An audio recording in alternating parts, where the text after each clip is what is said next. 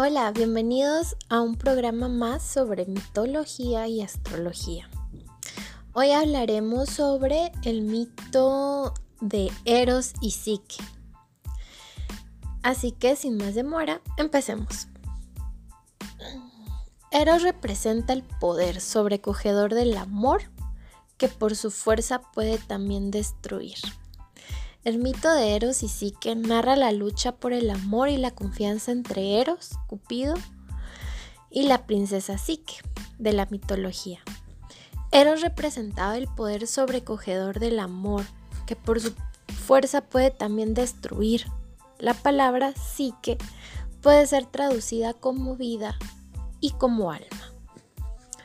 Cuenta la historia que hace mucho tiempo existió un rey y una reina que tenía tres hijas la menor Psique, de todas deslumbrante belleza, que era adorada por los humanos como una reencarnación de la diosa Afrodita.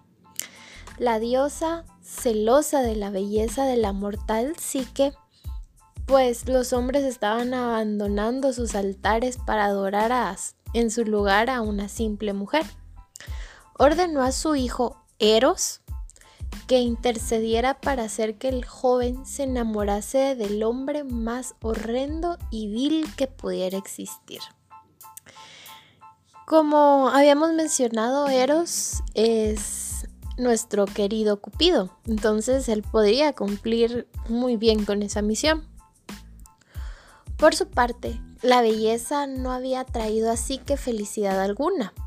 Los hombres la idolatraban de mil maneras pero ninguno osaba acercárseles ni pedir su mano. Los preocupados padres consultaron al oráculo de Apolo para determinar qué le depararía el destino a su hija. Lejos de encontrar consuelo, el oráculo predijo que sí que se casaría en la cumbre de la montaña con un monstruo de otro mundo.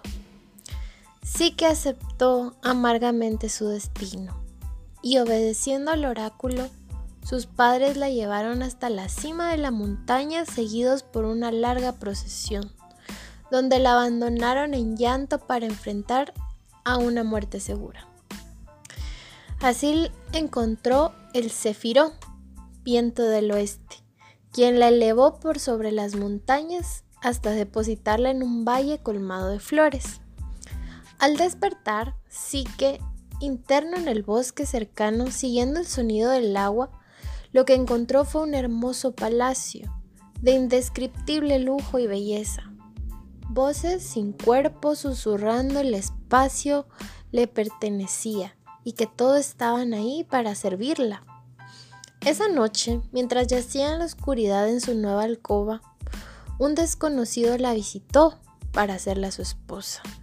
Su voz era suave y amable, pero él no dejaba de ver no pero él no se dejaba de ver en la luz del día, lo cual despertaba la curiosidad de Sique, que deseaba conocer su rostro. La belleza no había traído a Sique felicidad alguna. Con el paso del tiempo, Sique comenzó a sentir desasosiego y sufría por sentirse sola. Extrañaba a sus hermanas, a quienes no veía, desde hace mucho tiempo y esto le causaba tristeza. Imploró entonces a su esposo que le permitiera recibir la visita de sus hermanas, pero éste le advirtió que ellas tratarían de incitar su curiosidad y la alentarían a intentar develar la identidad de su marido. Él le advertía una y otra vez que no se dejara persuadir por sus hipócritas hermanas, ya que el día en que ella viera su cara no le volvería a ver, y sería el día en que acabaría su felicidad. Finalmente, Eros cedió ante la intensa y apasionada súplicas de Psique y pidió al viento Cefiro que acercara a las hermanas al palacio. Estas, ante la visión de tanto lujo y belleza, ardieron de celos y envidia ante la buena fortuna que había tocado a su hermana. Secretamente, cada una de ellas comenzó a desmanecer, desmerecer lo que ellas mismas les había tocado en suerte.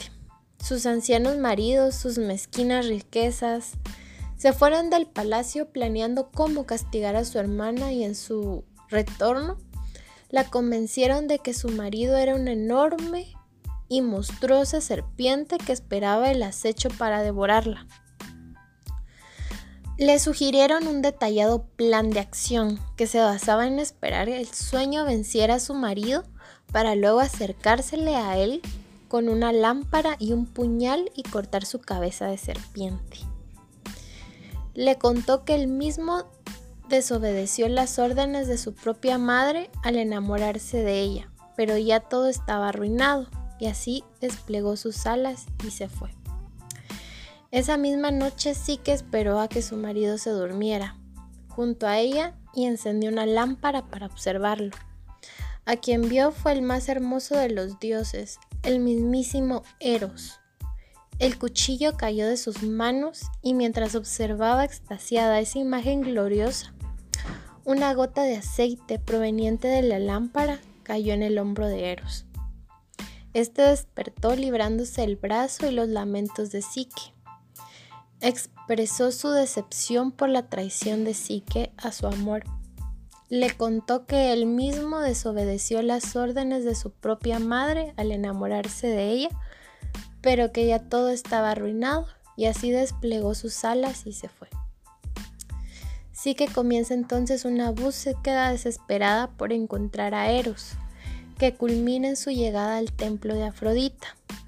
Está llena de ira y deseos de venganza, rasga las vestiduras de Psique y le encomienda la tarea imposible como clarificar mira, de semillas distintas. Psique recibe ayuda de distintos dioses y fuerzas de la naturaleza que hacen posible completar estos desafíos. Afrodita entonces invita un nuevo castigo para Psique. Ella debería internarse en el mundo subterráneo en busca de Perséfone, reina de los infiernos, para regalarle lo que le diera un poco de su belleza dentro de un cofre. Sorteando varias dificultades, sí que cumple con la tarea y comienza su viaje de vuelta hacia la luz. En el camino cae presa nuevamente de la curiosidad, atraída por el deseo de agregarle más a su amado adornándose de belleza divina. Abre el cofre e inmediatamente cae en un sueño mórbido. Mientras tanto, Eros, recién recuperado de su herida, sale en búsqueda de su amada esposa para despertarla de su sueño. Luego se dirige a visitar a Zeus para rogarle al dios que tuviera la compasión de sí que le hiciera inmortal para que pudiera vivir con él en los cielos. Zeus se compadeció de Eros y apaciguó a Afrodita diciéndole que este sería un casamiento digno de su hijo. Así es que ordenó el casamiento de Eros y Psique que duraría para siempre. Y esa fue la historia de Psique y Eros. Podemos denotar que siempre la mente y la belleza van juntas. El amor y la mente nunca se separan. A pesar de las traiciones que puede tener la propia mente con la curiosidad o tal vez con la falta de confianza hacia el propio amor. Cuéntame qué te pareció la historia y